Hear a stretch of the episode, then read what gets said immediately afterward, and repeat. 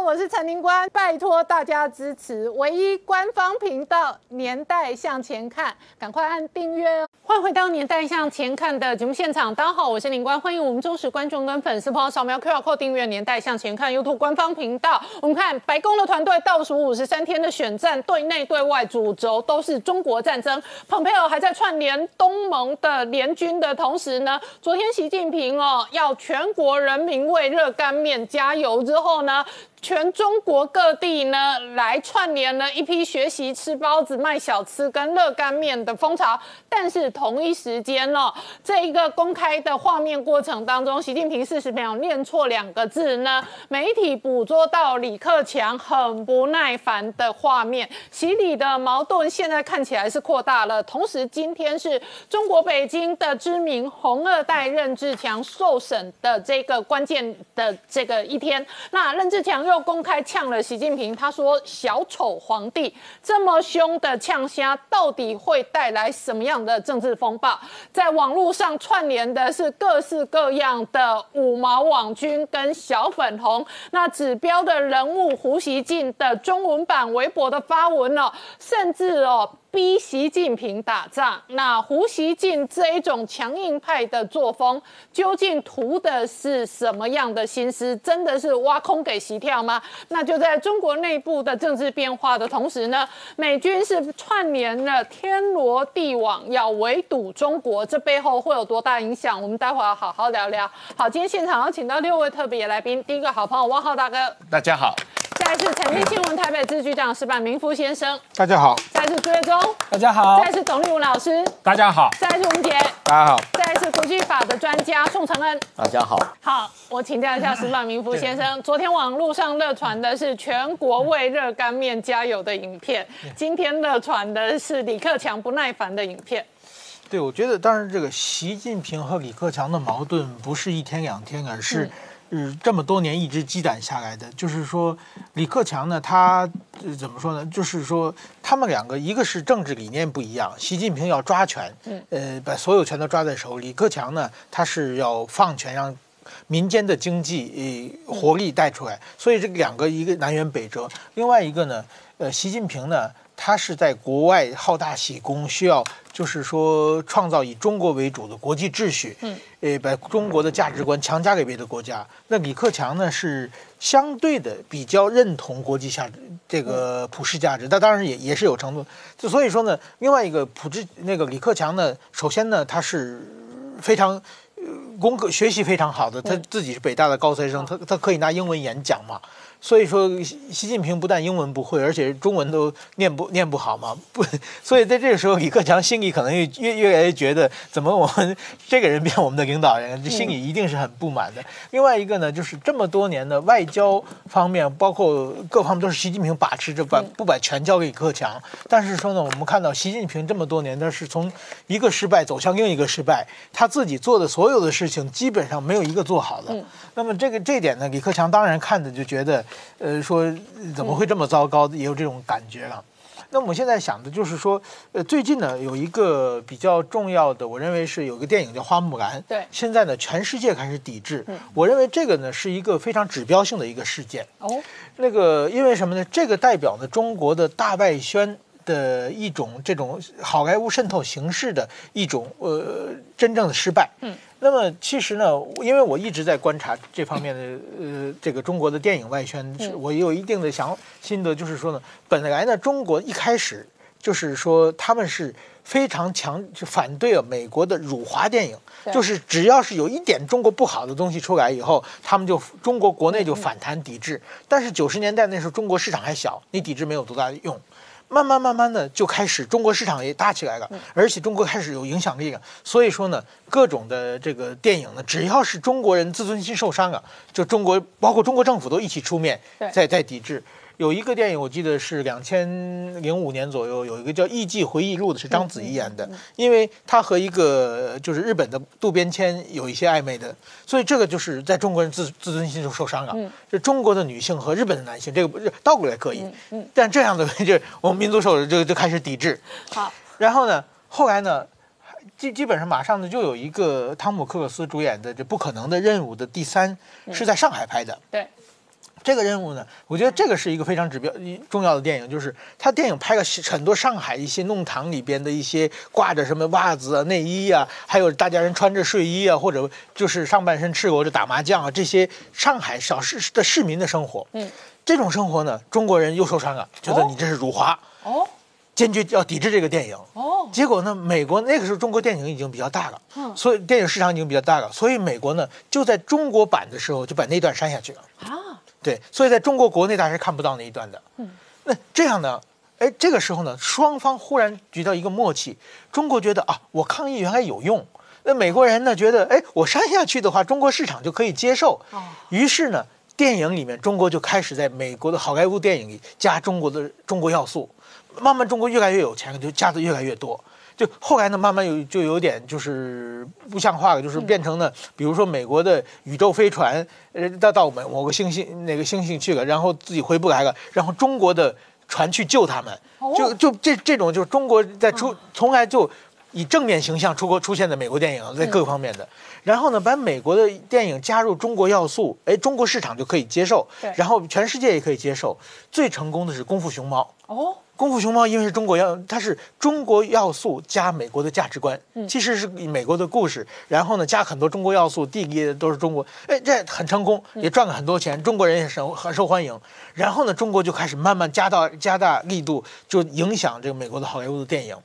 然后呢，我在中国的时候呢，就那时候中日关系非常不好，中国就花钱拍了很多关于日本的历史片。它中最主要的就是一个七三幺，一个南京大屠杀，一个慰安妇。这些概念就是让他们，我在北京经常被叫去记者会，说法莱坞那个好莱坞的著名的导演要拍一个什么大片，然后我们就去，然后查半天，那个导演根本没听说过，在网上也没有。然后呢，一看就是中国投资嘛。然后我们提一些问题的话。他们也是，就是一看那个导演就没太进入状况，然后就投资商来说说明嘛，然后就会排排排一堆片，排一堆片的话，其实这片根本没有，不是大片，就在一小影院上映上映一点就没有，根本没有影响。但是这样的话又可以交差，所以说呢，全世界的艺人都去中国去淘淘金，对不对？那个时候韩国人进出最最多嘛。他们说韩国人艺人到中国以后，发现以后回国发一个电报，叫人傻钱多快来，呃，让他都都要进进入。当然这是段子了，就发电报不可能写中文嘛。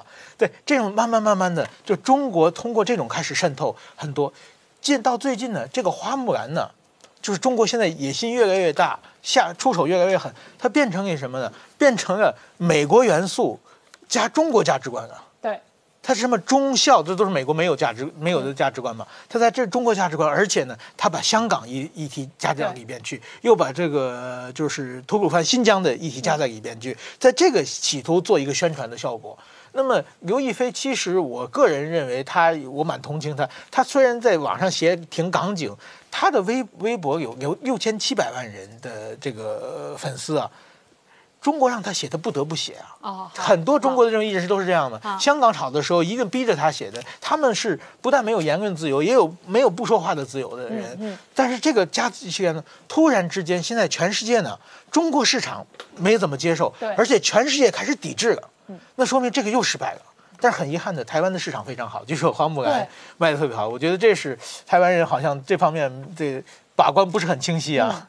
我觉得台湾人是喜欢迪士尼的电影哦，所以台湾人买单迪士尼的影片。但是这里头确实有政治的攻防。那我请教一下汪浩大哥，刚刚讲到花木兰在美国内部也变成政治的效应。那特别是我看到有几个国会议员，他们的抵制不满是因为它包含了最后的新疆。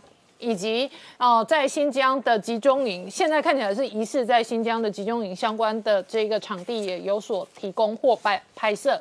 然后最后的感谢，那感谢的几个这个单位哦，现在事实上也是涉及人权的单位。所以在美国这个事情哦，跟白宫正在制裁新疆相关的一连串的官员跟企业哦，是非常抵触的。可是呢，习近平本身在内部，刚刚我播给观众朋友看，是他跟李克强矛盾的画面。他在内部整个八月份也在做一个重新的政治的调整，你怎么看？这个呃，习近平实际上在七月份啊和七月下旬北戴河会议的时候，曾经啊神隐了大概三个星期嘛啊，那所以他到八月份的时候开始呃公开露面，嗯啊显得比较忙碌。那他主要整个八月份做了三件事情啊，这个中国媒体大力报道的。那一个就是他去各地啊，主要是在呃安徽视察这个水灾啊。那第二一个是呃找专家开会讲啊新阶段的呃发展啊战略啊。那第三一个是开一个西藏工作会议。嗯。但是这三件事情，中国官方大力报道的三件事情，实际上。都出了问题啊！那第一个，呃，当然这个，呃，今年长江沿岸水灾很严重啊，那呃，受灾人数人数非常的多，而且这个呃很多地方这个洪峰破历史记录，但是习近平实际上到现在没有真正去直接去长江。啊，视察，他只是在一些比较外围的地方视察，而且是比洪峰来了晚了三十多天啊。对，也就是说，人家灾情都已经过了，而且过了很久以后，他才出现啊。那个呃，完全这个不接地气，并没有帮这个灾区的人民啊帮到什么忙啊。那最好笑的是，他主持召开的这个所谓。国师专家会议啊，这个讨论这个中国的这个新阶段的发展战略。那这个会议当然李克强没有参加啊。这个习近平现在把经济大权也一把抓嘛啊。但是这个会议里面最呃重要的是说，他这个用的国师里面有一个叫郑永年的。对。他在这个会议开了，开完以后一个星期。就冒出来这个郑永年，因为他是新加坡国立大学的教授，他因为是性骚扰，骚扰这个呃他的同事，新加坡这个国立大学的这个同事，这个被新加坡警察调查，而且确认他有罪啊，所以他被迫辞掉这个呃在大学里面的高级的职务，等于是灰溜溜的逃回中国去啊，因为郑永年本身这个人最。原来是啊呃从中国来的，然后在海别的国家西方国家留学，然后后来去新加坡发展啊，在是所谓的新加坡的啊等于是头号中国问题专家啊，新加坡的这个首席的中国经济的发言人啊，但是这个呃在被习近平这个。呃，当做国师来这个开参加开会讨论，结果冒了一个大的这个呃新加坡呃警察专门调查且确认的这样一个大的这个呃这样一个丑闻啊，所以等于是把整个事情也是呃打上了这个呃折扣。那当然最重要的就是关于所谓西西藏工作会议，结果这个会议开完没几天。就爆发了这个中国和印度边境的这个冲突啊，这里面就冒出一个啊啊藏人参加印度军队的这个呃牺牲的状况。那这个是呃印度的这个呃特种边境部队，它是有大概三千多个流。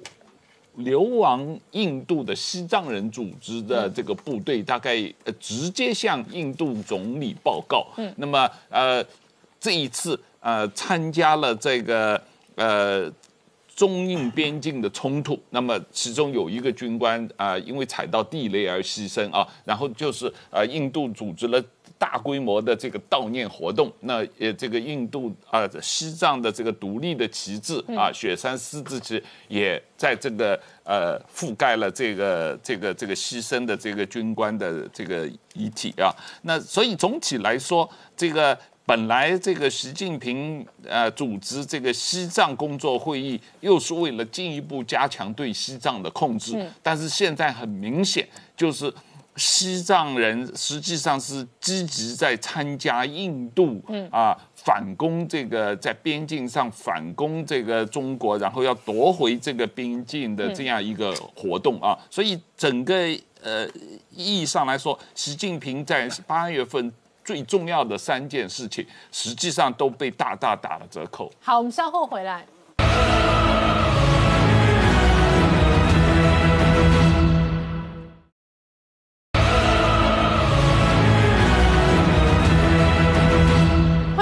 带向前看的节目现场，我们今天聊的是哦，这个今天呢，在中国北京非常知名的红二代任志强呢，他要受审，那他主要的受审哦，这个涉及的罪名一大堆，不过他真的很敢讲，他。这两天最新的呛虾，直接呛习近平小丑小丑皇帝。那当初呢，蔡霞也是为了为任志强出头呢，所以最后呢，搞到这一个跟这个北京的掌权派哦，显然也是直接翻脸了。现在看起来，整个中国内部的各式各样红二代、红三代，跟这种苗红的这一批人呢，越来越多加入反习阵营。呃，是的。这一个多月以来，看起来哈，这个哦，中共是在进行那个所谓的秋后算账哦，中秋节也快到了。其实第一个被处理的哈是那个清华大学法学院的教授许章润。嗯，许章润他批评习近平无耻。嗯，那结果呢，他自己被嫖娼啊，也被抓了。再过来就是这个前中共中央党校这个教授蔡霞啊。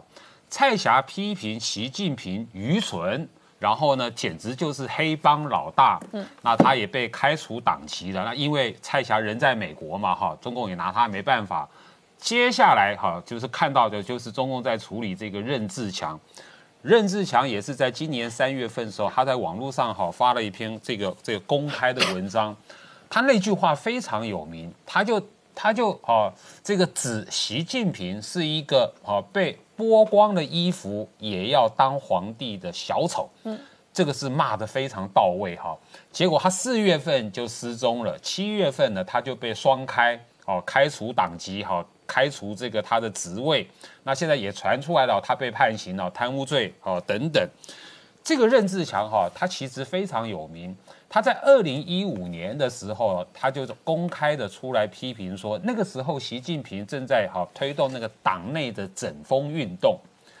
这个任志强呢，好就公开的写文章说，哈，他闻到了这个文革哦之风，哦，又哦开始要好中共要强调这个刀把子跟枪杆子啊，已经在批评这个习近平了。所以他那个时候就有个错，他叫做任大炮。那为什么二零一五年那个时候没有被处理呢？没有被抓呢？因为他跟王岐山的交情很好哦，所以后面王岐山哈在保护他哦。可是今年王岐山也保不了他了，因为这个这个话已经骂得太直接了，剥光了衣服也要坚持当皇帝的小丑。不过另外一方面，我觉得更有趣的，我觉得下一个重点对象啊，恐怕是胡锡进，赫赫有名的胡锡进啊。这个《环球日报》的总编哈，最最近四天连续发发表了四篇文章，四篇文章都很奇怪哦。八号，好，九月八号的时候，他先丢了一篇文章，他说这个中国将要制裁访问台湾的美国高级官员，指这个阿阿扎尔了哈。其实，在去年美国军售台湾的时候呢，胡锡进也是第一个哈跳出来讲说哈，这个中国要制裁美国的公司，尤其是军火公司。他去年讲了一年哈，今今年哈逼的中共哈只好哈制裁了一个这个这个这个马丁呃呃洛克希德马丁公司嘛。这是这是九月八号，九月九号他写了一篇文章。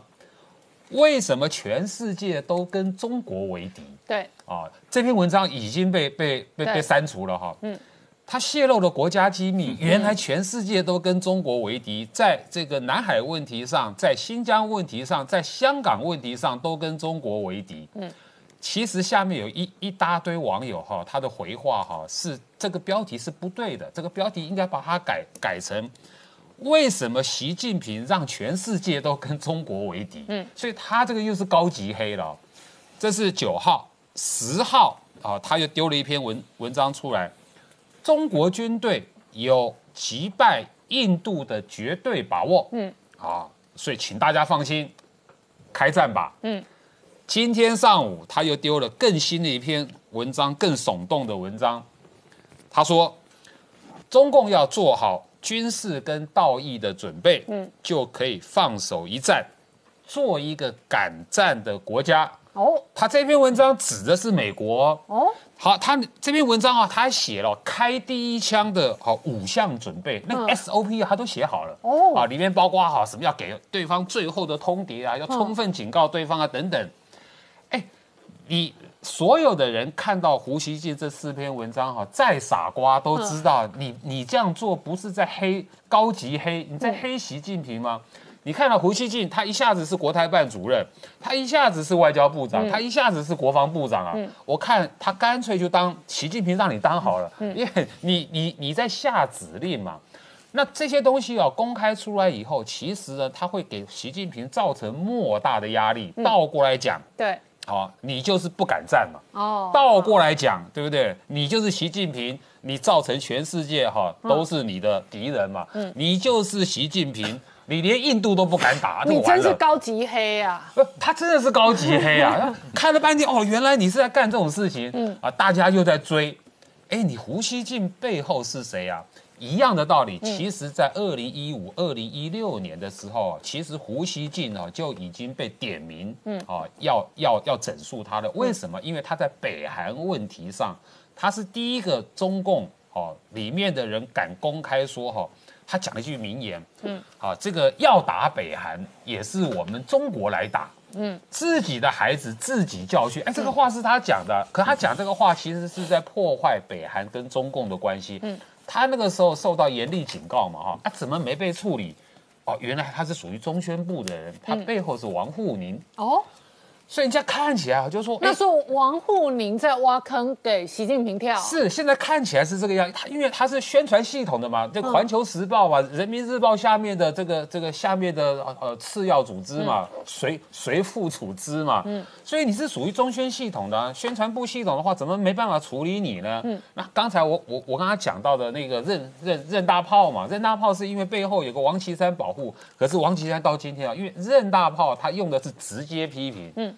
哦，所以以后任大炮要跟胡锡进多学一学，嗯，用这个这个叫曲线的方式啊，曲线救国救中共来批评习近平。好，那我请教一下明杰，这一类的这一个对外的强硬派的声音、舆论跟带风向，会不会影响到北京的军事决策？当然，我觉得它会有一个炒作一个内部的一个气氛哈。那是不是会对习近平造成压力？我们当然从他实际的一个对外的一个作为哈去做观察。那当然，中印到底会不会开战哈？目前看起来哈，呃，虽然嘴巴讲得很硬哈，特别是像胡锡进哈，每天喊打喊杀，但是我们看到。呃，整个实际的作为来讲，至少这一个中国跟印度的这个外交部长，他在这个俄罗斯会面之后，那针对中印边界问题，现在目前是达成五项共识哈。那这样的一个动作看起来，呃，应该是说这个北京可能在短时间之内，对于中印边界的问题哈，他不想进一步的扩大跟冲突哈。不过实际上的一个发展会不会如双方所愿，特别是北京所愿哈，我觉得还是很难预测哈。那特别是中英外长，虽然这一次有达成五点共识，中间很重要，就是说希望继续对话，然后两军尽快脱离接触哈。那这样的一个呃双方所谓的共识，先前实际上五六月的时候，那时候在另外一个加勒万河谷的时候，那时候双方爆发冲突，同样有经过会谈，然后也是希望这一个加速脱离接触。那脱离接触，在这个加勒万河谷之后，但是又在另外一面的这一个办公错误发生冲突，嗯，所以这一次中印双方是不是达成的共识，就能够双方能够控制好彼此在军中的一个，比如说在中印边界问题上面的一个冲突哈，后续会不会有爆发？我觉得这是两回事。那更这个值得观察，就是说这一个。中国共产党过去来讲，对于这种冲突，它一向是打打谈谈，然后合战两手嘛，哈。那所以这次你看到印度，事实上他也学老公那一套啊，他对你也是以战这个逼谈嘛，以谈逼退嘛。哦，你用什么方法来对付我，我也可以反制你啊。所以你看到这一次为什么说他也不怕冲突，直接攻占他三个制高点，就是说我用这样强硬的方式。逼迫你来坐下来跟我谈判，你谈判之后说要脱离接触，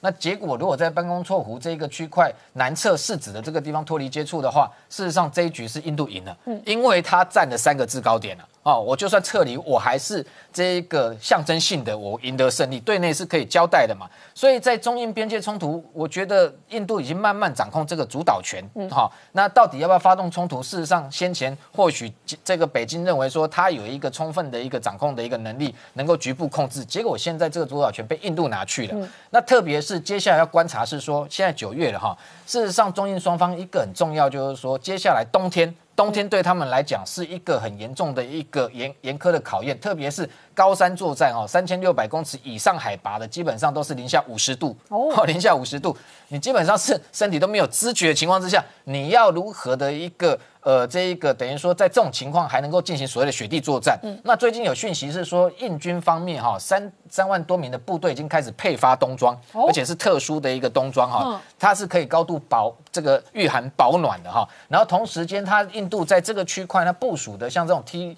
七二 M one 的战车，因为它的一个发动机它是有增压涡轮哈，在高山它比较不会因为缺氧哈，它的这个动力受到影响。所以相较来讲，解放军的那一面，他的一个部署的兵力，先前不是说他也开始在征召所谓的农民藏民吗？就一定要适合当地这样的一个环境，才有办法作战的一个这个兵力。但实际上到目前来讲，我想那个数量还是很有限的。也就是说，印度它长期在准备在中印边界进行所谓的军事冲突上面，它早就有所准备。所以，就算在这样的一个冬季严苛的一个环境之下，它还是有能力跟它进行所谓的军事冲突。但反过来看，解放军恐怕目前来讲，他在这个部分，他就会这一个战力上有非常大的一个这个损害跟折扣。所以目前如果要进入冬天来讲，我们。会认为说，可能北京方面会慢慢用拖的方式，先把这局拖过，等到它的整个天后跟这个环境对它有利的时候，再回过来处理哈。但是除了这个之外，对这个北京不利的是这个部分，它东面还有这一个美国的这个压力，在东南海跟在这个东海的日本的部分，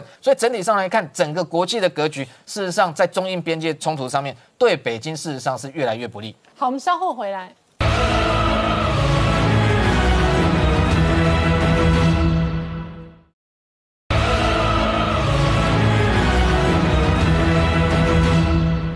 年代向前看的节目现场，我们今天聊的是哦，美中的关系还在全面恶化的同时，中国跟美国的政治都有化学变化。然而，川普本人还在拼连任。我们看他今天白天最新的公开记者会，谈到美国经济的部分。In the past four months, we've added 10.6 million jobs, including 643 manufacturing jobs and 658,000 construction jobs. It's far beyond expectations. We've experienced the smallest contraction of any Western nation, meaning we've been affected less than any other nation, Western nation, and probably almost, I think you can put us in, I just saw some numbers, I think you can put us into just about any category anywhere. And the fastest recovery by far, and that's anywhere. Nobody's recovered like we're recovering. If we followed Joe Biden's strategy, we'd shut down the entire country after just having set records on growth. And we also did have tremendous retail growth, as you probably noticed. We're witnessing the fastest labor market recovery from an economic crisis in our history. By contrast, the Obama Biden administration had the slowest, weakest, and worst recovery in American history, as you know. We continue to make progress in our fight against the China virus. New weekly cases have declined by 44% since July. Deaths declined by 20% compared to just last week. It's going down very rapidly, really rapidly. This is in contrast to nations in the European Union, which have recently experienced a sharp increase in cases. They're having a very big spike over there. We're we're hopefully beyond our spike, and we'll see, but we're doing very well all over our country. 好，陈恩刚刚看到的是川普的疫情记者会哦，那他也嘴了说，他认为美国的经济有 V 型的复苏跟反弹。不过呢，这两天呢，川普的相关的这一个最高法院的提名哦，也是美国选战当中很重要核心的一部分。非常有意思，我们通常在台湾不太清楚说为什么最高法院的法官是谁，跟总统大选有什么关系？可是川普呢？把这个当做一个选战的重要议题来谈，这个是有它的根据的。我们看到这张是美国的最高联邦最高法院九名大法官，然后川普九月九号说呢，我如果当选第二任，我要加二十个人进入我的候选名单，这是我们保守派的这个大法官的人选。然后这个是非常重要的决定，因为我们要保守美国的价值，我们要把最高法院抢回来。那么这个名单非常的，他本来已经有二十五个，是他二零一六年竞选第一任的时候就有二十五个名单。嗯，然后呢？他现在加了二十个，其中人非常的特殊，有一些就是法界的人，有总检察长、各州的呃法官等等，也有三个政治人物都是参议员，一个是我们的老朋友 Ted Cruz 啊，德州的克鲁兹，另外一个是阿肯色的科顿，嗯，还有一位就是霍利，就是密苏里的霍利，但是他已经。他已经收到这个这个消息之后，他已经推特说他不感兴趣了。嗯，那么我们等下会也会讲一下为什么政治人物可以作为美国的最联邦最高法院大法官。嗯，然后这份名单保守派大大赞扬。好，然后呢，你看这个民调，八月份有一个民调说呢，选民认为什么重要？第一，经济。百分之七十八的人认为经济非常重要。第二个是健保，就是医疗。嗯，第三高的就是美国的联邦法院大法官，有百分之六十四的选民认为这在总统大选非常重要。为什么呢？因为联邦最高法院的决定，它有三权分立，因为它有解释宪法的权利，所以它会决定美国人的生活方式。哦，等一下我们会讲一些非常非常重要的案子，而且呢。只有只有九个人，而且多数决就可以，五比四就可以。然后呢，所有的案件，不管是州的案件或是联邦的案件，最后最后上诉都是到联邦最高法院。然后呢，不同我们大法官，我们大法官如果要违宪的话是三分之二，他们是五比四就可以。嗯而在现在联邦最高法院中间，向来有所谓保守派跟自由派之争。然后呢，大概是五比四，保守派有五票，自由派有四票，但是有一些游离票。好。另外一个是为什么跟总统大选有关呢？是因为联邦最高法院大法官是总统提名，参议院多数同意就可以。那我们来看每一个总统的这个运气不同，为什么呢？因为联邦最高法院是终身职，嗯，你一旦当了联邦最高法院大法官，除非你过世了，除非你辞职或是自愿退休，或是被参议院、众议院弹劾，这件事只发生过历史上只发生过一次，否则的话你可以干到死亡，嗯，所以呢。出缺的时候不一定，你看一下历任的福特呢，当过四年总统，有提名过一次大法官。卡特运气比较不好，四年总统没有办法提大法官。雷根当八年提了五位大法官，老布希当一一任提了两位，克林顿当了八年只提两位，只能提两位。小布希呢提了三位，其中有一位是撤回。奥巴马的时候提了三位，但是呢，二零一六年的时候第三个出缺的时候，他要提共和党的。背给他说：“你这一年要选举，我们让新的总统来提。”哦，所以背给他不给他通过，硬生生给他拖过那个国会的这个期限。嗯，然后川普，你看今年当过一任四年，他已经提了两位，嗯，都是保守派的，所以想必说呢，保守派大法官现在占这个最高法院多数，对不对？对。可是呢，结果。第二任是更精彩，因为现在的保守派大，现在的里头的大法官有一位已经八十七岁了，哦，就是女性的大法官叫金斯伯格大法官，另外一位男性的拜尔大法官已经八十二岁，所以这一任的总统非常可能至少能够提一位到两位，如果这样子的话，会变成六比三，好，那整个就会整个会打破。好，我们来看一下，在争什么呢？保守派跟自由派之争有一些议题，第一个是经济政府。经济权力跟政府权力，对保守派喜欢小政府，喜欢减税，喜欢呢不要太多的政策，这个福利政策。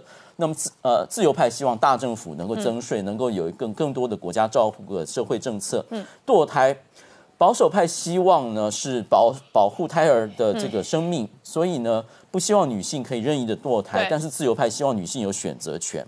死刑的话，保守派是反对死刑，自由派是希望废除死刑的。枪支的话，保守派希望能够拥拥枪的权利，嗯，自由派是希望能够更多的枪支管控。同性婚姻，保守派是反对，自由派是赞成。但是二零一五年之后，这个这个问题已经解决了。移民的话，保守派是希望能够严格管控，自由派是希望能够对他们比较宽容。价值的话，保守派认为要保护传统价值跟家庭伦理，然后自由派希望跟人权跟自我决定。我们来看一下。呃，一个是堕胎，刚刚的那个情形，堕胎是这个案件，就是说呢，呃，女性认为说我可以堕胎，是在一九七三年的一个案子，叫做罗德案中间这个立下来，但是这个到现在还是非常非常有争议。那么各个州都在说，我们能够更多的让他管制，让这个堕胎可以受到这个管制，或是说医院如果要送堕胎的话，让他没有优先权。所以到现在呢，还在吵这个问题。好，汪浩大哥，你怎么观察美国的这个两条不同的路线？呃，当然了，这个传统上这个分类是对的哦，保守派跟自由派。但是我确实觉得最近，特别是拜登的这个呃，现在民主党，他已经不再是传统的自由派的。相对比较偏中性的自由派的路线，他们实际上已经非常偏左了啊！他们实际上是代表了所谓自由派里面的左翼啊，非常实际上是相对极端的左翼啊。就是说，他们是啊，第一是大量的、大力的支持大政府的，对；第二是啊，大力的支持加税啊，通过加税，通过大力提高政府开支来这个维持这个。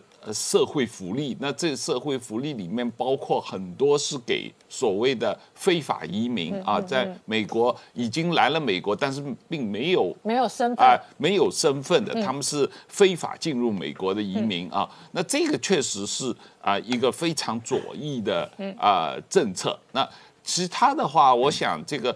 堕胎问题，美国几乎是一个无解的问题。美国这个几十年来不停的在争吵，那个这个保守和自由派是无解的。呃，死刑问题的话，呃，也也是无解的。但是这个问题在美国没有那么严重，因为毕竟真正呃被执行死刑和州不多。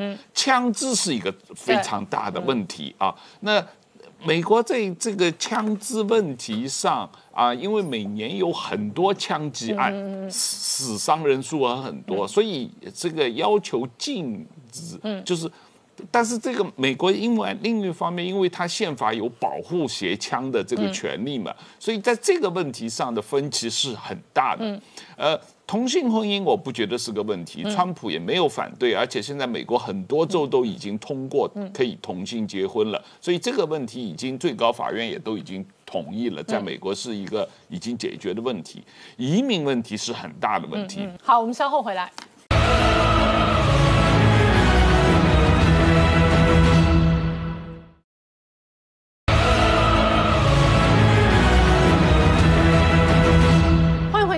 向前看的节目现场，我们今天聊的是川普在拼选战的同时，他还是回应了抖音。我们看一下片段。Tell us how much closer you are. Yeah, TikTok is moving along. We'll see what happens. It'll either be closed up or they'll sell it. Uh, so we'll either close up TikTok in this country for security reasons or it'll be sold. I'm not extending deadlines. No, it's September 15th. There'll be no extension of the TikTok deadline. 好，岳总，我们刚刚看到的是川普回应了抖音九月十五号 d a y l i g h t 很强硬，然后国土安全部。最近哦，断了一大堆中国留学生的签证，是认为他们危害国土安全。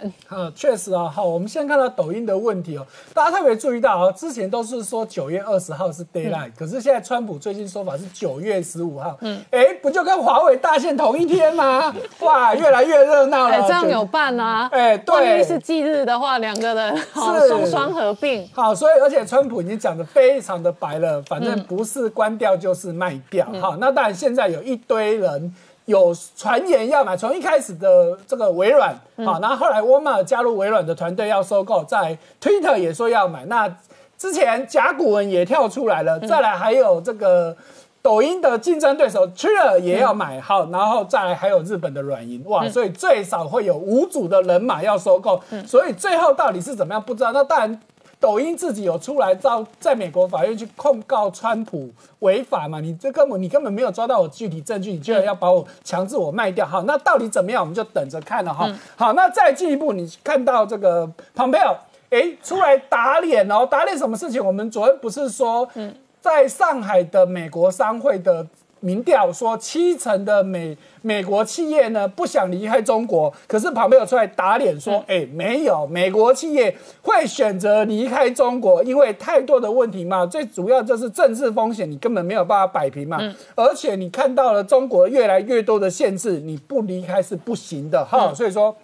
我们看到这是蓬佩奥的最新说法。那再看到拜登哦，这个已经沉寂很久了，他现在也出来出来讲话了。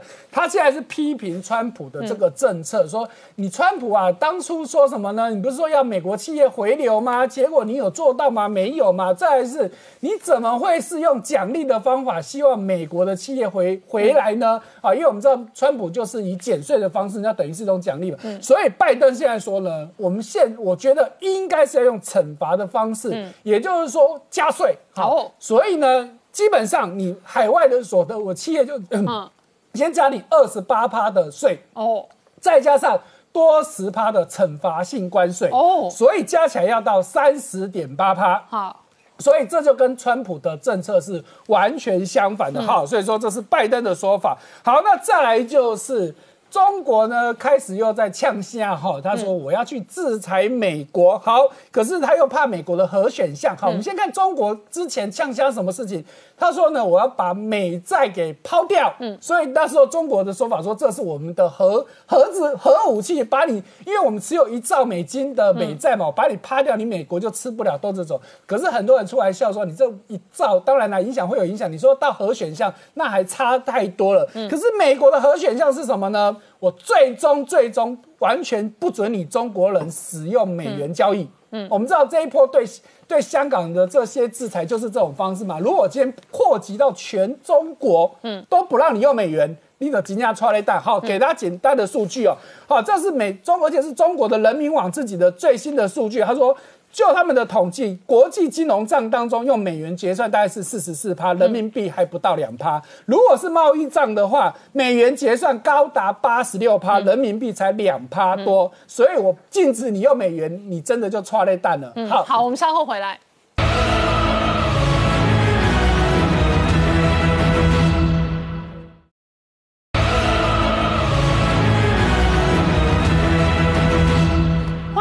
年代向前看的节目现场，我们今天聊的是美中中关系加速、加快、加大恶化的同时哦，下个礼拜的 d a y l i g h t 九月十五号哦，这个看的是华为跟抖音的生死。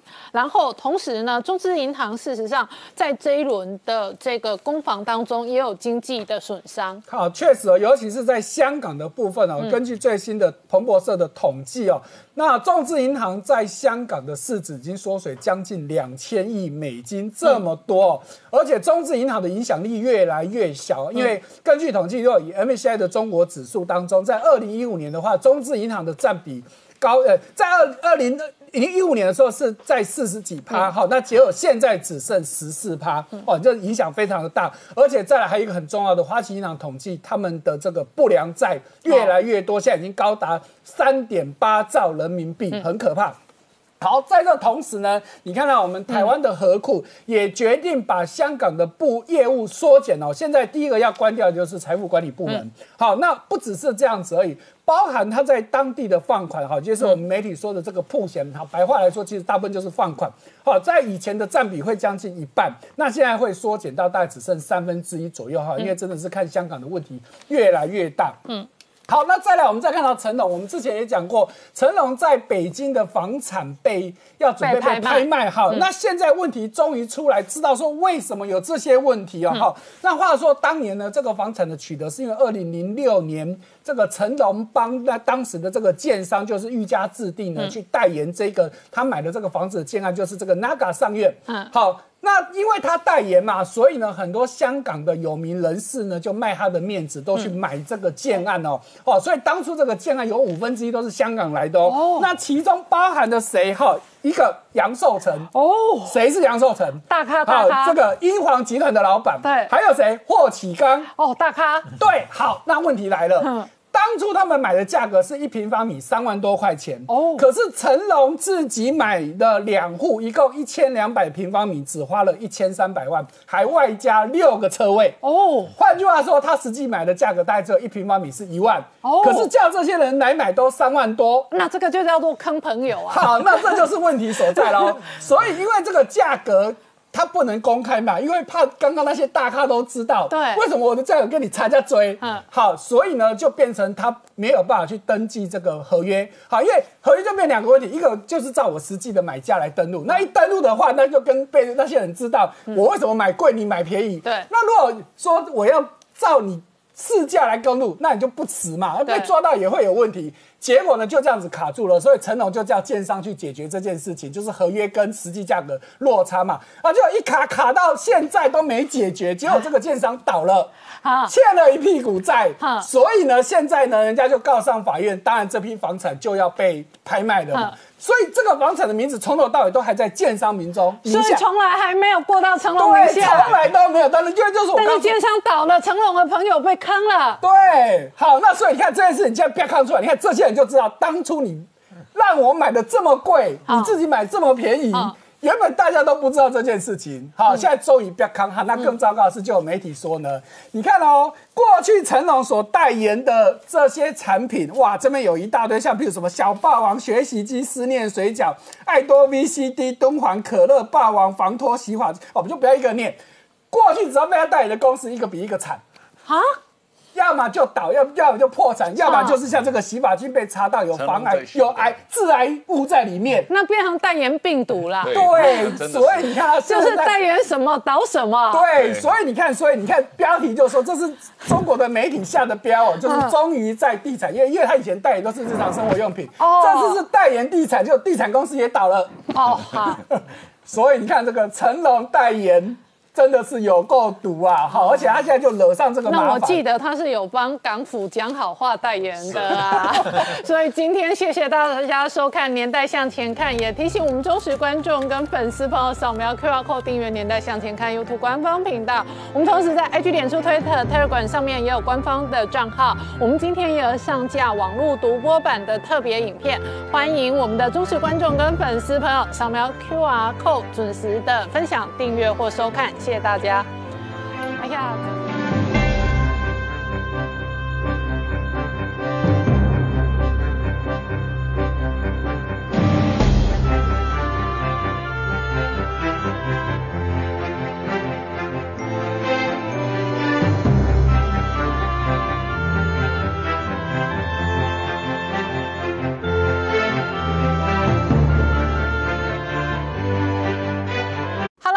陈宁官，拜托大家支持唯一官方频道《年代向前看》，赶快按订阅哦。Hello，我是陈宁官，拜托大家支持唯一官方频道《年代向前看》，赶快按订阅哦。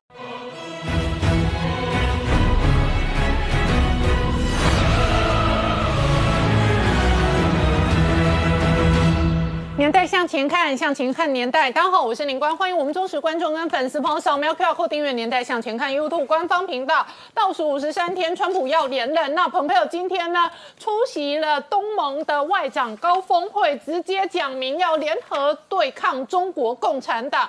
蓬佩奥把话越讲越凶的同时呢，这一个台湾社会事实上也在观察哦，解放军哦扰乱台湾哦也越来越激烈。两天以来至少来了三十架次的这一个飞机哦，那最近的时候距离台湾本岛只有九十海里，大概是一百六十六公里。不过就在这个时间点，日本防卫大臣哦呛了中国要付出代价。今天连越南、印度哦，整个东盟哦，通通出来开战开骂。那整个南海的局势还在加速、加大、恶化的同时呢，王毅痛批美国，他说美国搞乱南海，而且呢，美军耀武扬威。现在看起来，美军对围堵中国有一个天罗。地网的包围网，然而就在这样包围的同时呢，中印边界人呢，双方互相呛虾，都对着对方说，只要超越红线，就一定会有军事的报复。事实上，在这样的国际关系变化的同时呢，美国的国务次卿确定要访台，而且呢，会有追到李登辉前总统的相关的行程。同时呢，台美之间的 FTA 也会加快进程。今天事实上，电子业还传出来，华为进竟然有包机专机专门来台湾抢晶片，而这背后会有多大影响？我们待会要好好聊聊。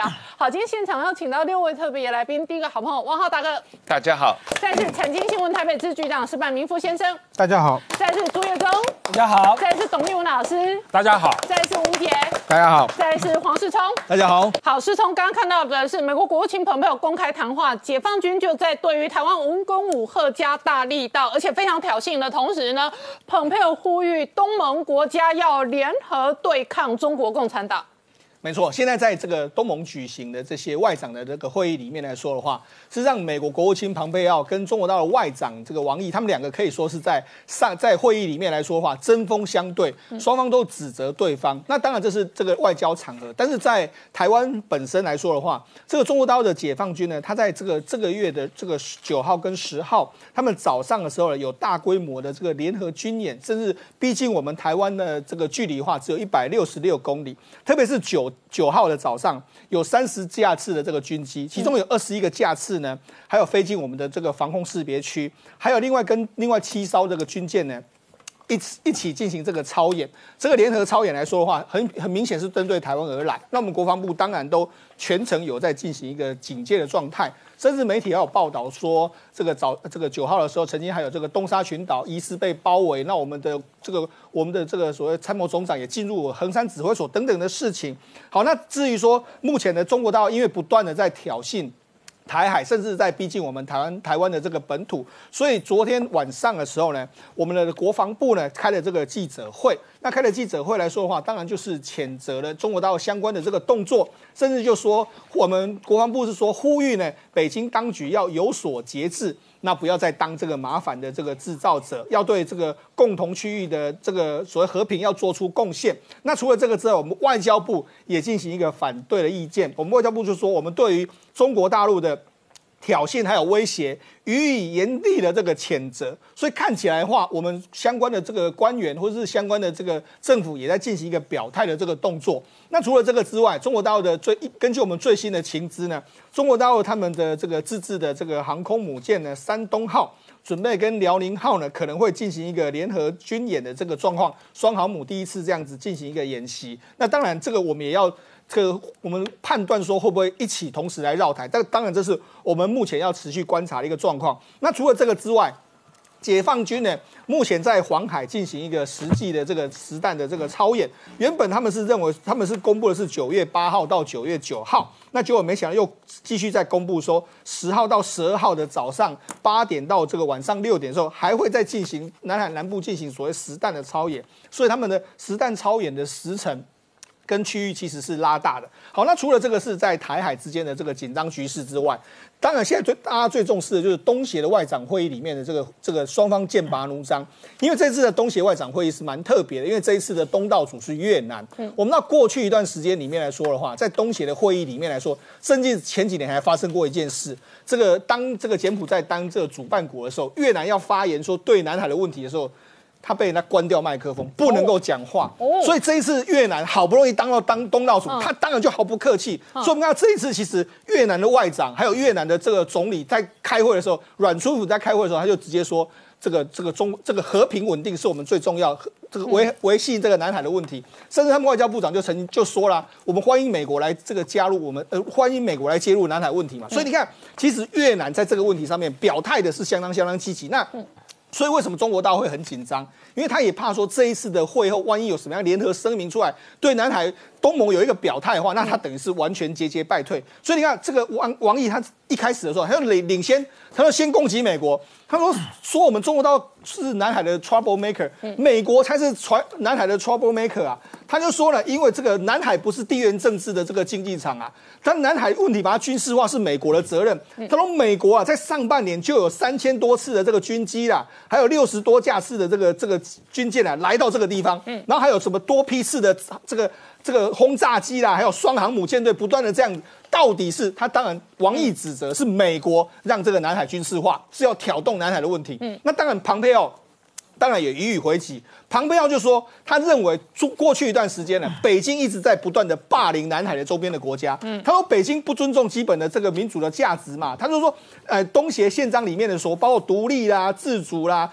在独立主权、平等、领土完整还有国家认同里面，中国大陆完全没有做到。所以他就说，东盟要有更进一步的动作，不要嘴巴说说，要有一个动作。那你们表态之后，我们会提供你们援助。他就说我们会提供这个这个东协额外的八千七百亿的相关的资金，甚至他跟日本已经在这个东盟会议之前，他们就组成了一个，就是说要发展湄公河的电力网络的相关的协议。嗯，所以你看啊，其实美国在现阶段里面来说，他把拉拢东南亚变成是。在它在整个包围网里面最重要的，你看北边日本，中边的这个东边，哎，还有台湾，然后如果东南亚也都加入这个围堵，还有印度，那就好，那就扎扎实实对中国大陆形成了一个完整的这个包围网。所以对中国大陆来讲的话，东南亚无论不能够真的让美国抢走。好，那我请教一下明杰，今天蓬佩奥公开讲联合对抗中共，不要让中国共产党凌驾我们。那蓬佩奥的话越讲越凶，越讲越白。可是同一时间，解放军骚扰台湾，文攻武赫也越来越严重。对，我们看到解放军不断的对台用军事动作施压哈，所以当然国际要联合起来对抗中共哈。正如这个庞皮欧所言哈，军事的部分，我觉得他战术上有几个哈呃比较特殊的意涵。第一个。他这一次哈这样的一个海空兵力的一个入侵台湾西南空域哈，事实上他是在执行一个叫切香肠的战战术。嗯，那我们看到事实上，你如果看到这个这个图，如果能够放大一点哈，这里有一条这个我画的这个斜线哈，它这一次等于说我们的这个防空识别区本来是到这个区块，它这一次兵力已经进到这个地方来，而且空中来讲，它的一个架次哈，应该也是前所未见哈，算是比较多的，过去可能几架。呃，两两批四架或这样子一个呃分批进来，当然这一次哈一天有高达三十架次，中间有二十一架都进入这一个区块。这个区块本来是我们的 ADIZ 范围，这次它进入这个区块，包含海上有七艘的一个舰艇也进入这个地方进行一个海空联演，等于说进到这个区块就把这一台湾这一块给切掉。所以我为什么讲切香肠？他就是步步在进逼，用这样子一步一步得寸进尺的方式哈，那企图要对台湾的这个整个空防上面进行一个压迫。那他的一个目的，当然我们看到先前事实上他有从不同的高度这个入侵这这一块地方，那不同的高度进来，当然它是不同的机种在模拟所谓自空自海或者是对地的一个攻击，但是同时间它也在做测试。我从一千五百公尺进来的时候，我从三千公尺、从六千公尺进来的时候，你台湾的一个反应如何？我用什么样的高度进来？你的一个雷达是不是地面的搜索雷达，或者是能够你的防空部队的这一个呃射控雷达，是不是有可能会发现我或这一个对我进行掌控？你的一个战机什么情况之下你会出来对我做监控？他在在这个对台的一个防卫都在做测试，嗯，那同时也在测试台湾。在防御上的一个政治上的底线，那对美军来讲也是有相同的一个目的。那另外就是说，他这一次呃比较特殊，就是说我们看到哈，其呃我们国防部发布的一个空他们监这个监控他们这一个战机的照片啊，中间的确是我们发现它有挂实弹哈，就是说它的确在做一个实战化的一个演习，特别是像这一个苏凯三十 MKK 哈，它的战机它的机翼下面，我们如果把照片放大来看。可以看到两枚白色的，一枚它双翼都有挂，那大概一枚是这样的中程的这个 R 七十七的一个二字的一个呃呃对空的一个飞弹，另外有 R 二七的短程的空对空飞弹，同时间它的双翼的翼尖哈都挂了这个电站夹舱，也就是说，的确它这次是在用一个实战化的一个方式在模拟，可能是对台也好，或者是对美反介入的一个攻击。另外比较特殊的是说，我们看到照片上还有上面那一架。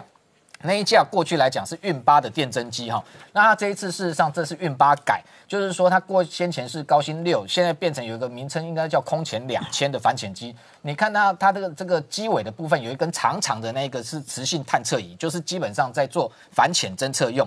那机手的这个下方有一个圆圆的一个那个类似一个盘子，那个是一个三百六十度的一个对海的一个征收雷达。也就是说它这一次出来出动这样的兵力，事实上。可能第一个，他也在这个收这个反潜对台湾或者美军，我都认为有可能潜舰有在附近台海周边南，特别是这个巴士海峡这边，呃，有这个让他们认为说有出没的可能，所以出动这样的一个反潜机。那整体上来讲，它可能就是一个整整个任务编组的一个实战化的训练。同时间，我们看到哈，它这一次很特殊的是说，它为什么哈在这个区块演习哈？事实上，先前它的战机有这个突穿我们的所谓的台海中线，但是你看到这一次哈，如果我们这台海中线在这里哈，它这一次反而避开台海中线，然后在它最下缘的地方切进来台湾的这个防空识别区。那台海中线事实上。这尾端南侧是到这里，这个是北纬二十三度，好，北纬二十三度，东经一百一十八度的地方，它避开跨越台海中线，然后直接穿到这个里面来。目的我觉得它也是这个这个背后的意涵，也在这个测试美军的一个底线。就因为先前这个他解放军战机直接突穿台海中线的情况之下，美军的神盾舰就走台海中线以西。所以他这一次就是在看老美，如果我今天是走这样的一个路线，你会有什么样的一个反应？所以这个部分背后都不同意涵。同时间哈，我们看到它这一个呃，等于说模拟的这个区块那个位置哈，的确相对来讲过去比较少，也比较敏感。而且你会观察到，它八月份公布了十几场的军演，都是在近海，北从渤海、黄海、东海，南到这个南海，这些军演都是小规模近岸的。但是那些军演，事实上你就。对比这一次的军演，你就会发现那些都在虚张声势，在声东击西。因为真正他举行这次军演没有对外公开，嗯，也没有公告他的一个演习的区块。也就是说，今天这是一个国际的航道，不管是各国的船运从这里经过，或者是空中来讲，你随意在这个地方举行一个海空的联联合军演，事实上你是对这个区域的这个海空的运输造成一个非常大的一个困扰。事实上，这个在国际法上面应该是有违反的嫌疑哈。同时间，因为这样的一个作为。不排除他在测试或者在模拟一个什么，就是在封锁台海南侧。嗯，哦，封锁。过去我们知道说国美国国防部的报告有说，对台的四种可能犯台的一个手段中间有一个是海空封锁。那这一次的动作，这样的一个兵力跟布置来讲，在这个区块的确有这样的一个嫌疑。第二个就是说，有可能他也在对美军的进行反介入，就是说美军的南海兵力如果从南海上来，今天如果台海爆发战争，他在这个地方部署兵力，等于从中间介入。然后把美军的一个兵力阻挡在南海那个区块，没有办法北上支援台湾。同时间，最后一个也是国人比较关切的，这一次传出说是不是有包围东沙哈？那因为不可讳言，这一个区块演习的确它的位置就是在台湾跟东沙的中间。那所以我们不能排除他用海空的兵力在企图阻断台湾对东沙可能的一个支援。但是 这次出动的兵力，外界并没有发现它有，譬如说两栖。的登陆舰，或者是它的这个两栖的合成营啊，所以它并没有的确对它造成一个包围的态势，但是它就是企图用这样一个手段来威胁你，来恐吓你。那同时间，我们看到事实上美军哦，我们也发现它并没有这个闲置在旁哈。事实上，这一次它整个军演，美国也全程紧盯，而且呃，你若对比那个部署的位置哦，你会发现说这两天其实美军的一个军机哈，包含 P 八 A 的反潜机，包含这一个 R C 一三五 W 的电侦机，它频频飞入南海，而且。他就直接进入解放军的一个这样的一个演习区域哦，你看他这个直接是从这边东从冲绳下来之后。他直接就这个 P 八 A 跟 R C 三五直接飞到你在这里演习，我就直接飞到这里来看你能对我怎么样。好，这样的一个监控持续存在。同时间，他在台湾的这个东面哦，这个区块啊，事实上我们先前陆续陆续谈的三艘它的这个两栖，包含这个呃两美利坚号的两栖突击舰，还有一一艘这个纽奥良的这个两栖船坞登陆舰，还有日耳曼城号的这个船坞登陆舰，甚至还有一艘这个 C G 五四安提坦。号这样的一个巡洋舰，同时间雷根号也在附近部署，所以这样的一个军演，他也知道美军就在旁边，这个盯着看，所以对台湾他敢不敢加大动作？我觉得事实上他也在观望，所以他在测试美台的底线。同时间我们知道他这一次的确离台的这个距离。相较于过去军演来讲，的确是相对逼近，离台湾的西南面只有九十里的距离。为什么在这个距离？实际上我们研判应该就是台湾的防空飞弹的一个射程的范围内，所以它最多也敢只逼近到那个区块。所以台湾只要。自自己有一定的一个防卫能力的情况之下，他就算要切香肠，他能够切的空间也很有限。特别是这一次这个区块，你把这一个台海台湾海峡这个航道到南海的一个地方，这个航线整个阻断掉，国际有多少的一个运输的一个船舰都要经过这里。特别是日本，日本这等于是阻断它的生命线。所以你这一次解放军对台的一个武赫动作，实际上背后这一个影响的不是只有台湾的安全，你整个。亚太地区的一个包含像日本，甚至南韩，甚至美国，它的战略利益全部都牵涉在其中。好，我们稍后回来。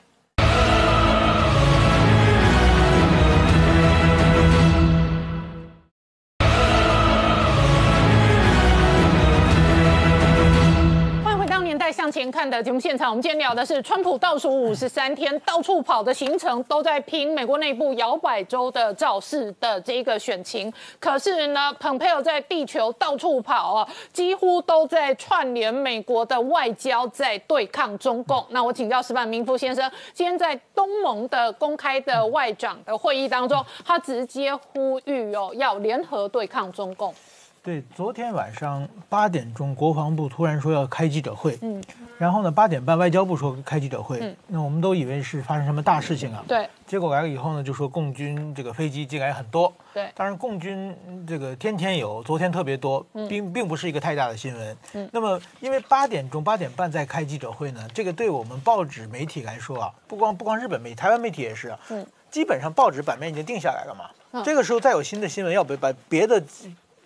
这文章摘下去，重新编编排嘛，那就不可能编的写的很大嘛。那所以说他为什么这个时间这发表？而且呢，新闻因为他开记者会之前，共进来的消息大家也都多少都知道，嗯，只是他一个表态，用的很强硬的态度表态。嗯，那所以说我联想到在越南，越南呢基本上就是过去对中国是不太敢呛声的，也是突然间声音非常大。对，再往前呢，日本，日本的河野太郎，对，昨天太郎就是这。河野太郎啊，还有一个星期他要总辞职的，跟着安倍内阁总辞职，所有大臣总辞职了。一个星期以后要总辞职人，你给你自己后任添这个麻烦干什么？对不对？你让有什么话让你后任说就可以嘛。所以说这连串的，不管是越南、日本还是台湾的表态，我认为都是不是太正常的。为什么呢？只有有一种可能呢，就是美国站在后边说了，小弟都站好了，一个个说。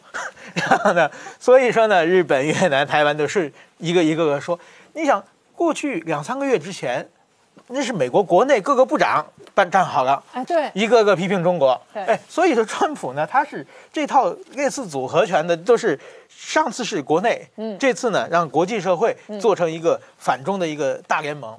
那么在美国的这次反中的大联盟里面呢，这小弟有很多了，当然这个台湾、日本、越南之外呢，还有两个更积极的小弟，一个是越南，啊，一个一个是印度，印度。一个是澳大利亚，好，那印度很明显了，直直直接在中印边境，就是说真枪实炮就跟中国开始准备呃打仗了。那么澳洲是澳大利亚是在这个反恐这个联盟在情报这方面非常积极的，嗯，那么呢，其实呢，澳洲和美国呢，就是说在川普刚上台的时候有过一段非常不愉快。就是当时呢，川普说一个，就是上一个这个滕博尔，上一个这个澳洲的首相啊，因为。奥巴马政权和澳洲啊有一个难民的协定，怎么说呢？澳大利亚因为它地广人稀，人很少嘛，他接收过过过难民的话，很容易的，他他们就会被难民侵蚀，这政这个政治白人政治就不好维持了。所以澳大利亚几年前呢，他就不需不接收海外的这个难民了，海上来的难民怎么办呢？难民到了以后呢，他把它放在旁边那些小小国去，自己交点钱。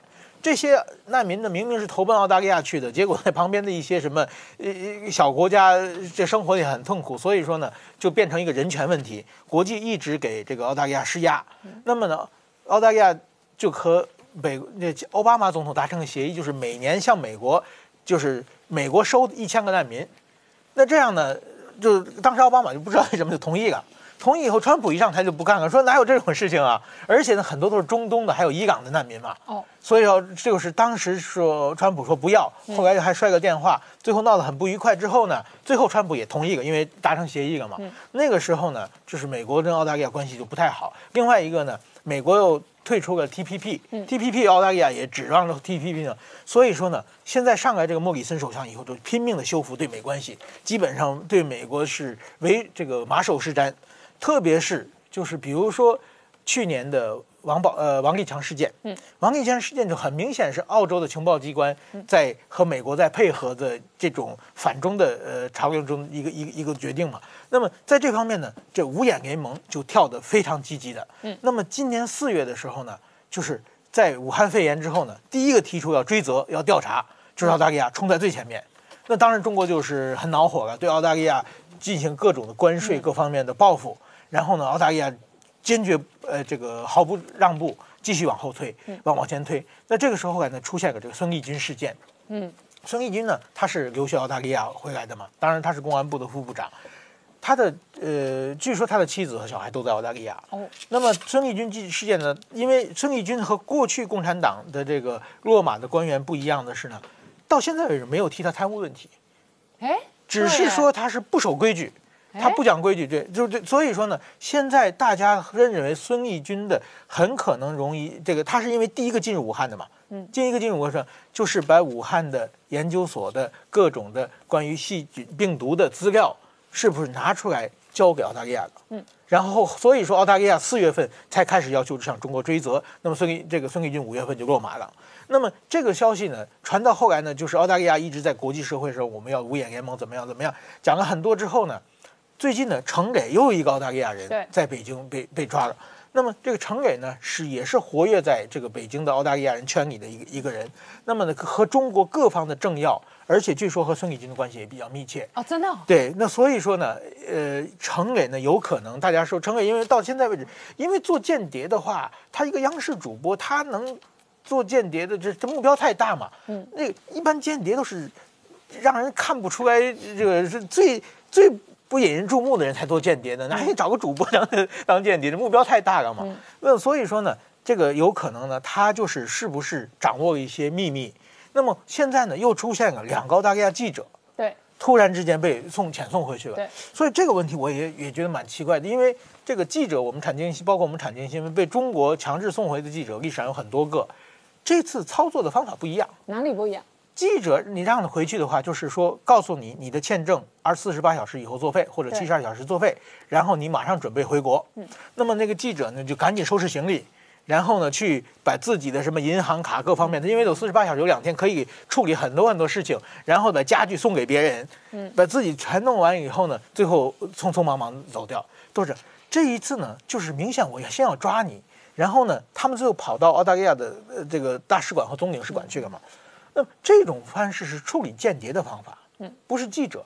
另外一个呢，澳大利亚记者，我们在北京的外媒里边来说呢，澳大利亚不是我们一个很重要的竞争对手啊。我们主要主要竞争对手是美美国媒体嘛，哦，这美国媒体说挖新闻挖的，而且还敢报嘛。那么澳大利亚其实和中国的地缘关系并不是很密切的嘛，所以说他对中国的共产党的各方面的新闻的爆料并不太多。他拿到什么重大的消息爆出来的，在历史上我我们不是很很在乎。就是所以说，我认为这套方法呢是想把他们两个先不让他们到这个总领事馆和大使馆去避难以后，去搜他们的家里，嗯，要查一些东西。我想呢，这两个人呢和程雷和。有间接的关系。那么，我想呢，中国现在这一套做的方法呢，还是武汉这个病毒的关系。所以说呢，就把所有的澳大利亚记者现在基本都都都驱逐出去了嘛。那么，中澳的关系呢，我想，呃，就是说以后包括索赔，包括各方面的话呢，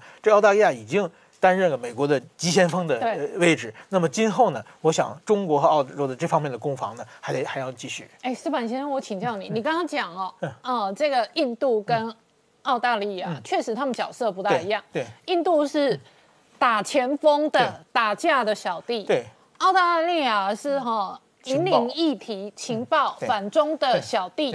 那这两个急先锋哦，杀在前面哦，各自是互相搭配的。对。这个就等于这两个是他们要急着要交投名状嘛。哦。印度本来不是美国的小弟，是后后来加入的嘛。嗯。所以很积极嘛。对。澳大利亚是因为跟川普有一些不愉快嘛。嗯。所以说要把这个越过去嘛。所以这两个有他们积极的动机。嗯。而且呢，澳大呃，而且澳大利亚本来它是中国和美国押双方押宝的嘛。对。现在是最积极的切割中国，比比美国还积极嘛。本来它依赖中国的经济，比方最近砍他们澳洲红酒。那事实上，这个在中国也很销的。然后他依赖一大堆原物料卖到中国去。对，而且就是什么曾庆红的儿子、习近平的表弟，很多人都在澳大利亚赚钱嘛。嗯。现在他们在拼命的切割，而且印度也在拼命的切割嘛。嗯。所以说呢，这两个是跑到最前面的。嗯。所以台湾不能落后。啊，那你觉得台湾是落后？你觉得日本防卫大臣昨天先讲话，那今天是台湾越南讲话。对。所以是相对落后的。对，而且台湾又发又发言比较晚啊，又是发言人。说的话，又不日本是外向啊，和防这个防卫相对啊，所以说呢，呃，我觉得台湾就是应该更积极一点。好，我们稍后回来。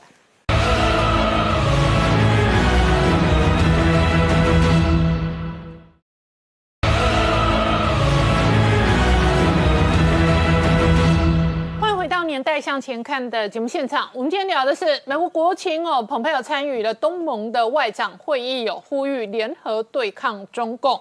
同时呢，事实上十七号美国国务次卿克拉奇访台的行程，确定也包含哦这个参与悼念李登辉前总统的活动。那这里头呢，甚或包含了它代表的是川普政府跟台湾的经济合作。那王浩大哥。昨天我看到这个呃卢比欧还有发文呢，希望这个国务院呢对于这个进驻台湾的各式各样的合作更加的积极。哦，当然，昨天卢比欧有给国务卿写信啊，要求这个美国政府更进一步的支持台湾啊，在各个层次上扩大跟台湾的交流。嗯，所以呃这一次呃国务次卿呃。凯克拉奇来台湾的话啊，当然也是代表了美国国务院跟台湾交流的一种升级嘛啊，因为他是美国国务院第三号人物啊，那他也是历年啊台美断交以后来台湾的国务院最高层次的官员啊，所以从这个意义上是非常重要的。那第二一方面，他是来谈经贸关系的。那当然大家都知道，台湾对于呃台美的自贸协定是非常关心，也非常热切的希望能够啊开始这个台美的自贸协定的谈判嘛啊，那所以呃这个呃希望这一次这个国务院的官员来能够对这个问题有进一步的这个推动。嗯，那当然第三一个就是台湾也非常热切的希望能够加入呃 CPTPP 嘛啊这个方面呃虽然说美国它没有参加这个 CPTPP，但是我觉得这个呃。在美国帮助底下，台湾在跟啊日本跟澳大利亚这两个国家在这方面的这个合作和这个呃沟通，我觉得也应该加大力度啊。所以这件事这些事情都是同时在发生。那刚才我们有讲到了整个。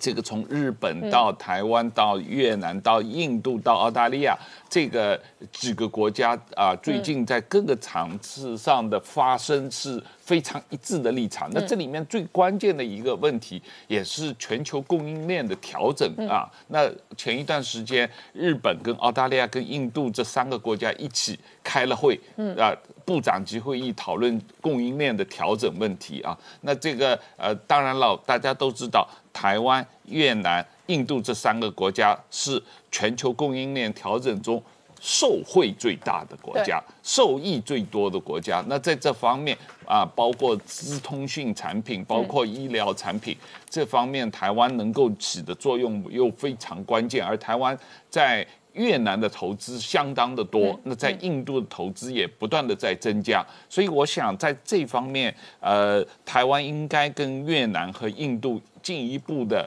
呃建立更高层次的对话和加强关系，我觉得也是有有实质意义的。那最近啊，印度实际上派来驻台的代表是一个非常高层次的一个外交官，他以前是印度驻美国的高级外交官啊，这个在历史上也是印度派驻台湾的。我认为是外交层次最高的一个代表，所以这方面也可以看出来，印度跟发展与台湾的关系也是有兴趣。那现在大家的利益当然都很一致了，从这个对抗中国的利益，从日本、澳大利亚、印度、越南、台湾这五个国家利益非常一致。那我想在这方面，呃，美国在后面的推动，嗯当然协调也是有重大意义的。好，那我请教一下董老师。一方面，美国内部哦，这个川普的团队哦，对于总统大选的选战哦，是各式各样密集的造势哦，跟拼最后的这个选前的活动。可是另外一方面，蓬佩尔的行踪从上个礼拜上上礼拜哦，这个中东杀到欧洲，那今天最新行程杀到东盟。可是每一个公开的合作都在串联一个盟军对抗中共。是的。呃，美国的选战哈，现在打得火热，中美的外交战哈也打得火热。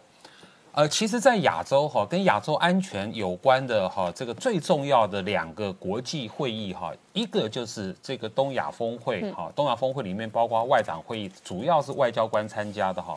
另外一个是香格里拉对话，香格里拉每年的香格里拉对话是国防部长参加的哈。你可以发现，从二零一六年之后，就是过去五年。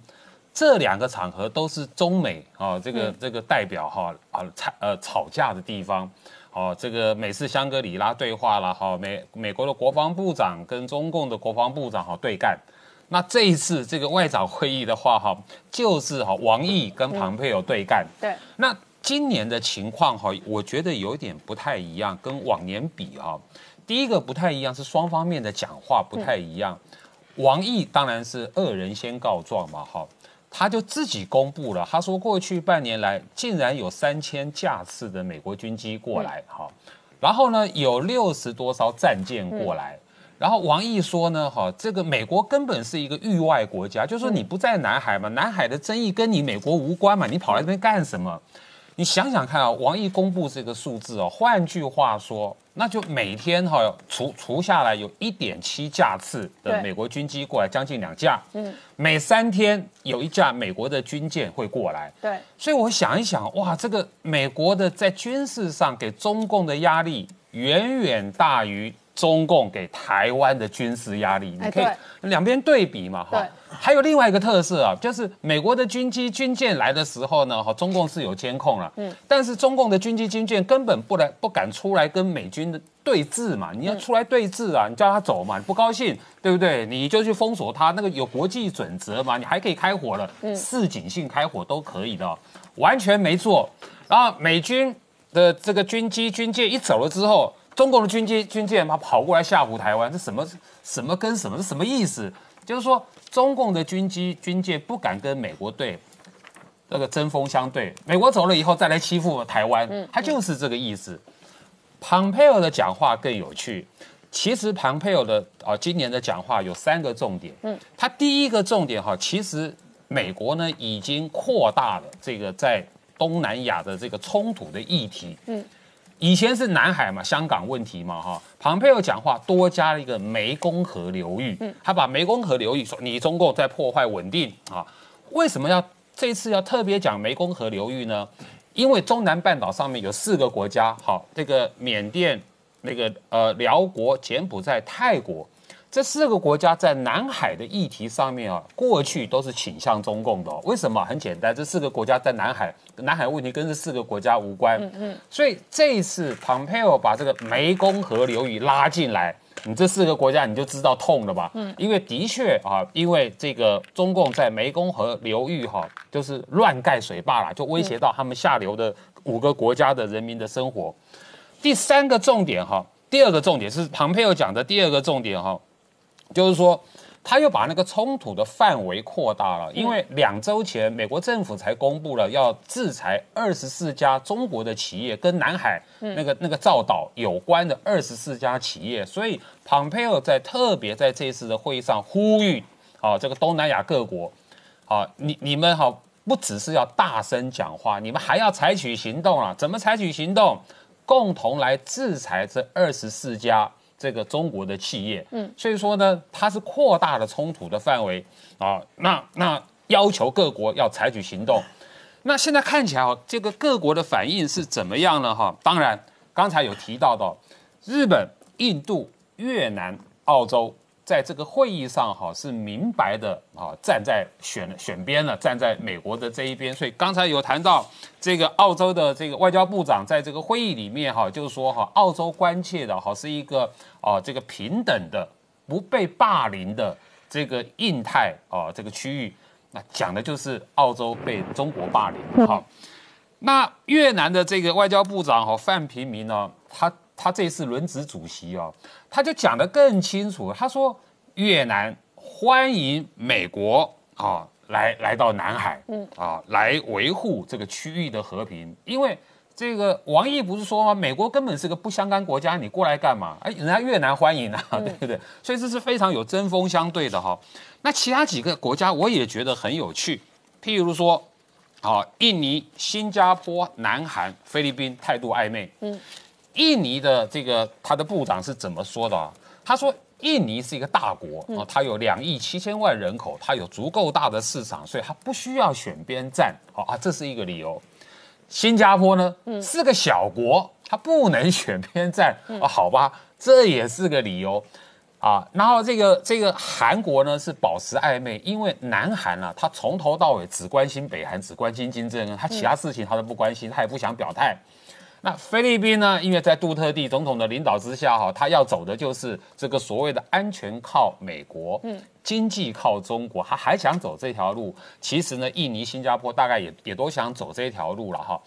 跟过去比起来。啊，从二零一六年哈比起来哈，敢在这个东亚的这个哦这个国际会议上面哈敢表态站在美国的这一边的国家越来越多了。好，我们稍后回来。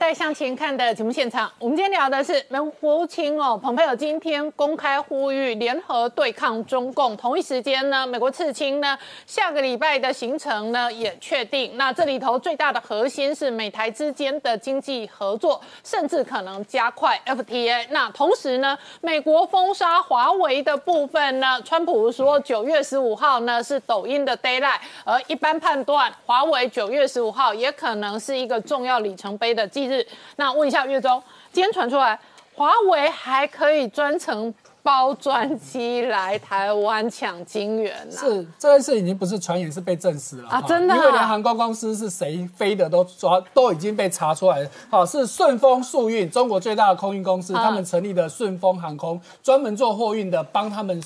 载这些货的，等等，说的是专机从台湾把它运回中国，这样运到从中国大陆特地来台湾载货。对啊，啊，就是等于专机啊，可能比如说空机来台湾或者运货来台湾，然后再专机把货运运到中国嘛，就是专机从台湾再金元回去。对，是的，好，那。为什么会这样子？因为其实早在去年，顺丰速运他们在自己的一个会议当中，他们的副总甘霖其实就自己说的，他们正在帮华为建全亚洲最大的手机仓库。哦，好，所以这件事情是被证实的，已经不是传言的。嗯，好，那至于一。有媒体在谈说啊，一趟包机大概六七百万，相对他载的东西那个都小事一件而已的，因为光一片金元就要一点五万美金了嘛，他一一趟载多少片没有人知道嘛，可能一整机的东西可能价值好几亿美金都有可能，所以花个六七百万包机那根本是小事一件嘛。好，那对华为来说最重要当然是我要有货嘛。嗯，好，那所以呢，赶着出货的同时，哇，台湾的厂商真的是八月份的营收都破表啊，哈。第一个，我们先看到台积电，嗯，单月营收一千两百多亿哦，是有史以来的单月最高纪录，嗯，好，所以不只是台积电哦，联发科也是单月历史最高纪录，嗯，而且年增了四十几趴，哦。哦，还不止哦，连台湾八月的出口，听清楚哦，是全台湾八月出口都创下单月历史记录，破了单月三百亿，三百亿达到三百一十一亿，是台湾有史以来第一次单月破三百亿的出口额。是三百一十多亿美金，哦对，美金都是美金，我们做的都是美金。啊，所以你就知道，而且其中光电子零组件就贡献了我们八月的出口百分之七的年增率，全部也不过百分之八点三，好，光电子零组件就占了七趴，好，而且也是一样，光电子零组件的出口就来到一百二十四亿美金，年增高达十九趴多，哇，所以就是因为一个华为，好，所以反过来我们在想，那八月大家都吃到饱，可能吃到撑，那。九月以后呢？九月十五号以后怎么办？没有华为的急单，或者不敢出货给华为怎么办？对，所以我们的谢谢社长就出来讲了哈，特别提到，因为我们过去也讨论过很多了，台积电基本上是不用担心的，就算没有华为，台积电完全不担心。可是谢金河特别指出，那联发科你怎么办？我们刚刚说他八月的。这月营收年增四十几趴嘛，你之后显然不可能再有这么喝康的了。好，那我要再进一步点出，其实不是只有华为，呃，不是只有联发科而已哦，万宏其实也要去注意到了。大概最近万宏也是业绩爆棚嘛，嗯，因为大家传言的就是因为中兴可能被也要被也要被被这个制裁，所以万宏会很肥。对，可是要知道，华为本身也是万宏的第三大客户。好。那在过去也是都让他吃到饱，好，那少了华为之后，万宏怎么办？好哦，那不只是台湾哦，我们再看到韩国的几大厂商哈，现在也都是很紧张了，因为华为要断货了，所以你看到三星、海力士都开始跟美国申请说要继续供货。那事实上更早以前，美光也就已经跟美国嗯申请说我要继续供货。那当然，现在大家预估说，在十一月投票前基本上不可能会过，因为对这是。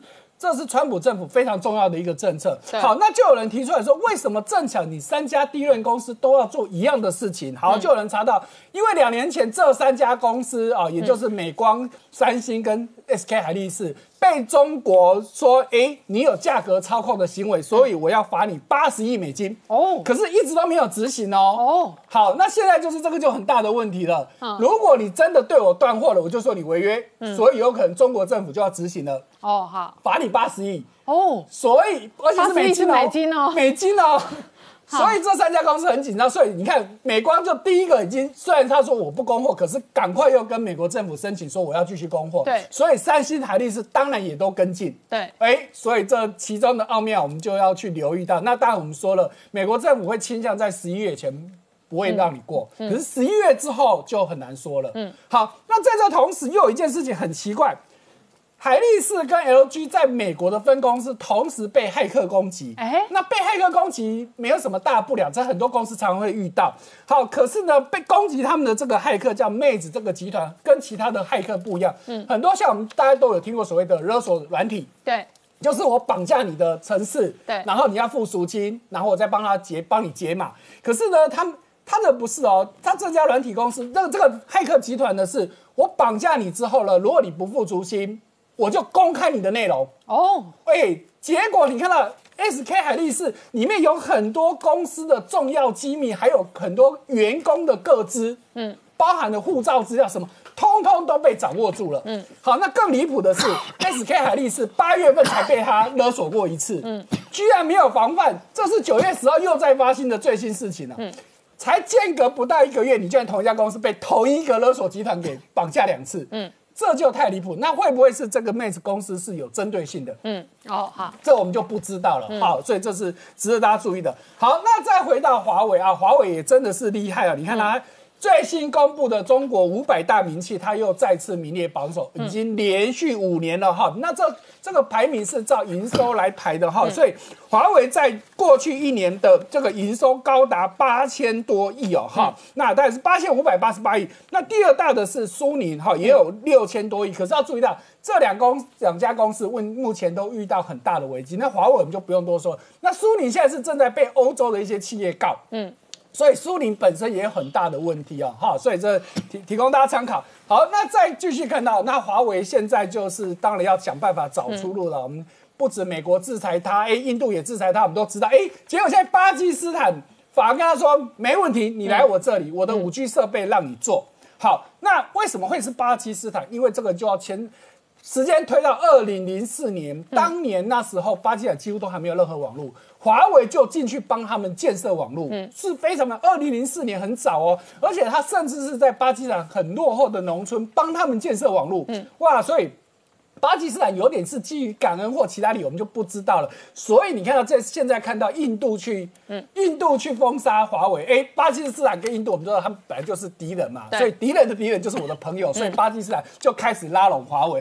可是要注意到，华为在二零一六年呢，帮巴基斯坦的首都啊伊斯兰马巴德建立了全城市的监控系统，好、就是那种录摄影系统。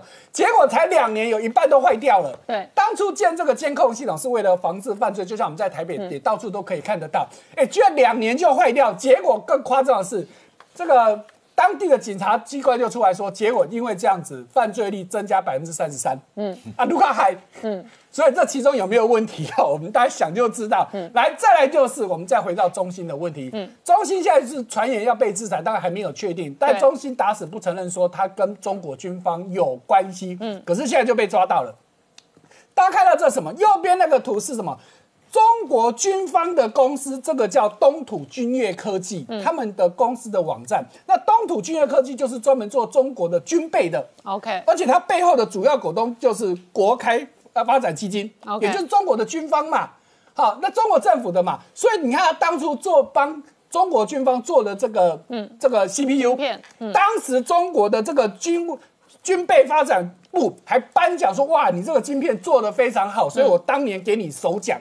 哦，那你百口莫辩了嘛？对而且我们说右边那个图是这个哦，嗯刚说了东土巨业这些科技自己公司的官网的资料哦，哦，那不是铁证如山嘛？那这个晶片的名称是 KD 五六六零，对对对，好它的编号好，所以你这个就此地无银三百两，你自己自己的这个军方的机构就自己出来讲。可是更特别的是哦，我们刚刚说这个东土军业科技，它的大股东是刚刚说的国开发展基金嘛？对可是就在最近这几天，突然它的股权移转，嗯，哎，这不就移很奥妙？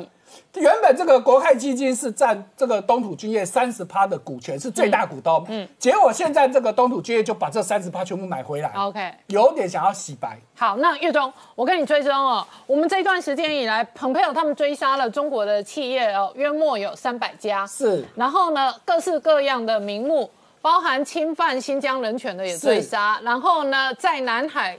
涉及岛礁的那种中交舰也追杀，是所以这里头我记得哦，这个大数据、超级电脑，然后有一些 AI 科技也都是追杀名单。没错。那现在等于是军工企业，如果是白宫长期黑名单的话，帮军工企业造关键晶片也是黑名单。当然，因为你这证据确凿嘛，尤其大家你看之前为什么这个华为会被制裁，除了这个伊朗的问题之外，很大就是因为它跟中国军方有很大的往来嘛。好。那你看到现在这个中心也是一样的理由，中国、呃美国放出消息要制裁你，就是因为你跟中国军方往来太。那当然，当然中心打死不承认。问题是对现在这是中国军方的公司所公公布的资料，那你还要讲什么？你百口莫辩了嘛。好，所以呢，这个我们台湾的这个万宏的老板吴敏球就出来说哦。所以他说说了，他斩钉截铁的说，美国要制裁中兴的可能性是非常的高，因为证据这么明确的嘛。你华为的这个证据，坦白说，就我看来还没有这么明确的情况下，华为都被制裁了，你中兴没有理由不被制裁嘛？好，所以你而且汪明宏呃那个呃万宏的吴敏球的说法，他认为美国大选前。因为施压会一波接一波，对，所以大选前就出手制裁中兴的可能性很高。对，我也觉得这可能性真的是非常高。但我们之前也讨论过，如果中兴确定被制裁，那中国的一大串的科技业就真的要串中国了蛋了电子业就先拜拜啦。真的就中国电子业心肌梗塞了，那心肌梗塞缺氧久了，都会有长期的根本性的不可逆的伤害。他们但是我追问你一个问题：如果杀到这里，台湾有多少供应链跟多少零组件也可能受伤？因为杀华为也一样啊，杀华为事实上说穿了，华为抢单哦，是抢出一堆人八月营收创新高。没错那下个月没有华为订单的时候，这些人的营收就可能对嘛？就说以以万宏来说，对吧？他现在就是两个问题吧，一个就是华为是他的大客嗯户，如果华为断的对华对。对万宏来说就是不好的，嗯可是如果中兴被制裁，对他来说又是一个利多，因为中兴会转单到他这里。嗯对，所以你说可是中兴制裁对台湾应该也有其他电子业那当然就是我们之前。谈过的联电嘛，联电联电当然是最最大的联电是受惠最大的受惠者嘛。那万宏其实也是相一部分受惠，虽然没有联电那么大，但是也是一部分受惠。所以你看吴敏球才会说，拜托，真的希望中兴被制裁，对他来说是有好处的啦。好，我们稍后回来。Hello，我是陈宁官，拜托大家支持唯一官方频道《年代向前看》，赶快按订阅哦。